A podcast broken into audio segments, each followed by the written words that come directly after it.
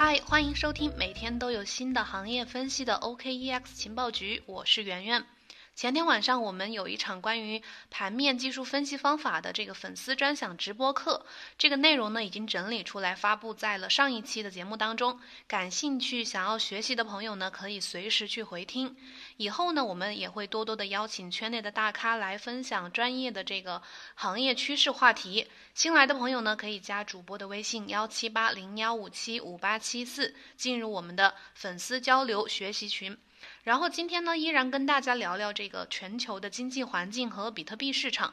最近这一个多月，美联储已经向市场投放了十一万亿元，而这还只是刚刚开始。根据美联储已经发出的这个救市计划，在未来的几个月当中，救助资金将达到二十八万亿元。你可能对这些呃对这个数量没有什么概念。如果我说这些钱相当于美国全年 GDP 的百分之二十，相当于中国全年 GDP 的百分之三十，你会不会感到惊讶呢？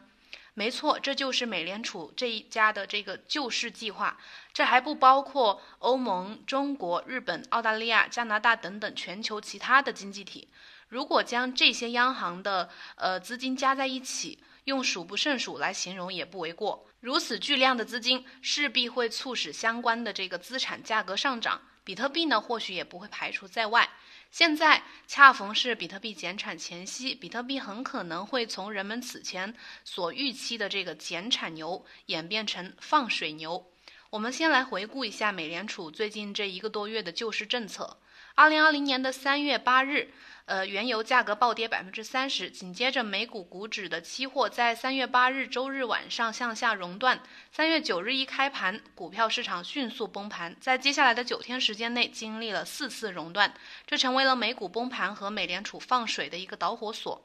美股崩盘的危机时刻，美联储在三月十五日周日晚上采取紧急行动。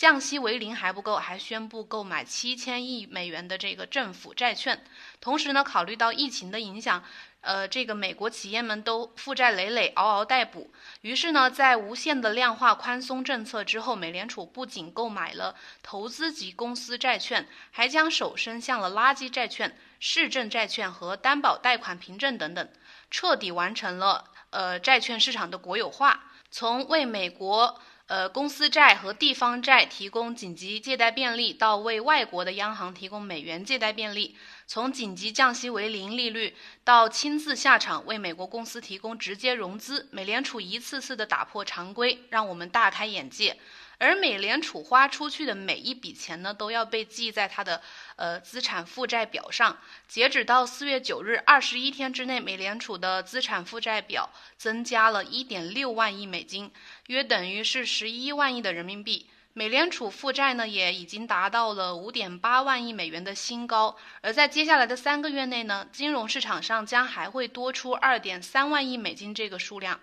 也就是说。在短短的四个月内，美联储资产负债表就会增加三点九万亿美金，约等于是二十八万亿人民币，等于是美国全年 GDP 的百分之二十，相当于国内全年 GDP 的百分之三十。根据彭博社的报道呢，二零二零年的这个美联储的资产负债表可能会涨到九到十万亿这个量。海通证券表示，从长期来看，疫情终将过去。目前大量超发的货币呢，很难快速的收回。美联储总资产未来将呃大幅的扩张，而美国的政府债务率也将创新高。美国如今的无节制印钞将会损害美元的全球储备货币的地位，黄金的价值长期将得到提升，而货币相对稳健的人民币资产呢，也有望呃长期受益。摩根大通的首席经济学家迈克尔·费罗利说：“这个。”美联储从只为银行兜底的中央银行，已经演变成了为整个经济兜底的商业银行。摩根大通指出呢，事实上，美联储的这个货币政策行动已经在三月十五日的时候达到了极限。从那以来的这个行动呢，更准确的说，都是属于这个信贷政策。换句话说，三月十五日将利率降为零以后，美联储实际上已经从央行变成了一家这个商业银行的角色。大规模的这种放水呢，这些钱最终都会变成实实在在的现金流入到市场当中，并最终导致以美元计价的资产价格呢大幅的增长，这其中就包括比特币。接下来进入关键的部分，来聊聊比特币为什么能有这个对抗通胀的潜力。近期呢，The Block 的新闻总监呃弗兰克查帕罗在这个。Twitter 上面表示了他对这个传统世界的抱怨和对比特币的一个呃欣赏和称赞。他说，人们之前总说比特币是疯狂的，但是我们看到了剧烈的呃股市震荡，国债收益率创下了历史新低，油价也跌到了负值，美联储前所未有的印钞和债券购买。现在呢，比特币可能比其他的任何东西都更稳定。而这个《富爸爸与穷爸爸》的这个作者，呃，罗伯特清崎也持有类似的观点。在四月二十号，这个清崎在这个呃 Twitter 上面也谈到了美联储不不停的印刷美元的时候，认为美联储和美国的财政部呢，现在已经完全的腐败。针对这些美国监管机构的保护措施呢，就是去选择黄金和比特币。Block One 的首席执行官 BB 则认为呢，这个比特币也有通货膨胀，但是可以预测通胀率呢会逐渐的下降，而且相对的公平。目前大概是百分之三点五的这样的通货膨胀率，这是相当高的，但是也可以很好的去实现一个公平分配。我们知道比特币的总量是两千一百万，经过两次的减产之后呢，当下的每个区块奖励是十二点五枚比特币。第三次的减产过后，也就是接下来五月的这次减产之后呢，比特币的通货膨胀率呢，将从现在的呃百分之三点五会降到百分之约一点六六这个水平。当前的黄金的通货膨胀率呢，也是在百分之二左右。也就是说，减产过后，比特币将会变得比黄金更加的稀缺。而面对这种天量的放水，比特币能不上涨吗？那么能涨多少呢？这是接下来要讨论的。知名的加密货币分析师 Plan B 指出，二零二零年的减半将与二零一二年和二零一六年呃非常类似。根据 Stock to Flow 的这个模型，也就是存量产量模型，减半将会起到决定性的作用。它预计在减半之后呢，比特币大概一到两年之后，这个价格大概会上涨十倍左右。给大家解释一下，这个 Stock to Flow 的这个比率呢，是用来衡量资产的稀缺性和随着时间推移的它的升值的估值。这个数值。值越大，说明升值空间也越大。详细的模型信息呢，大家可以自己私下去搜索百度一下。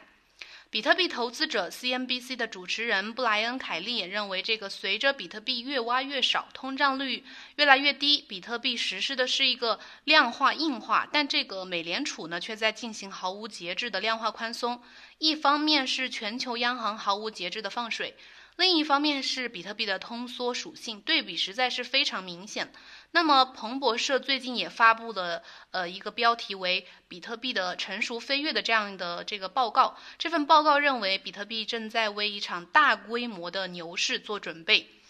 报告中提到，比特币和黄金呢将成为史无前例的呃货币刺激政策的主要受益者，并且也将从这个全球呃疫情当中引发的这个市场动荡中受益。同时呢，比特币和黄金的关联度呢已经升到了历史高点。到这个时候呢，全球这个今年比特币将实现从呃风险投机资产向这个加密市场版本的黄金转变。二零二零年将是比特币向类似黄金的准货币过渡的关键性的一年，而且他们预计这个比特币这次也是会通过这次考验的。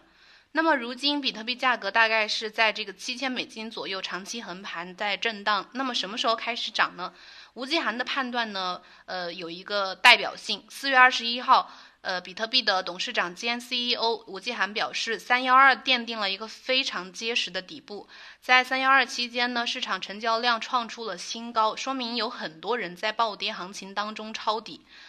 目前整个市场的杠杆率还比较低，加杠杆驱动币价上涨还有充足的空间。对于即将到来的风水期，吴继涵说，有可能会成为减半牛市开启的一个重要因素。面对不断增发的法币和不断通缩的比特币，面对一个朝气蓬勃的新兴经济体，你将作何选择呢？